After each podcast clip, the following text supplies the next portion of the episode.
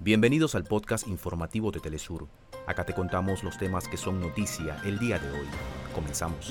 En Brasil, en el primer día de la cumbre por la Amazonía, jefes de Estado y delegaciones de países miembros instaron a crear institutos para el estudio y preservación del bioma amazónico. Denunciaron los intereses extractivistas de potencias hegemónicas sobre el pulmón vegetal del mundo. A pocos días de las elecciones primarias en Argentina, las PASO, los y las precandidatas a la presidencia realizan sus actos de cierre de campaña.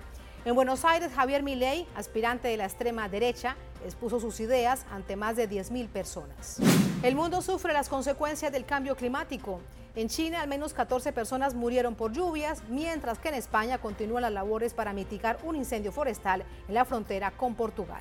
En deportes, en la Copa Mundial Femenina, Colombia derrotó un gol por cero a Jamaica. Logró su clasificación a los cuartos de final por primera vez en su historia.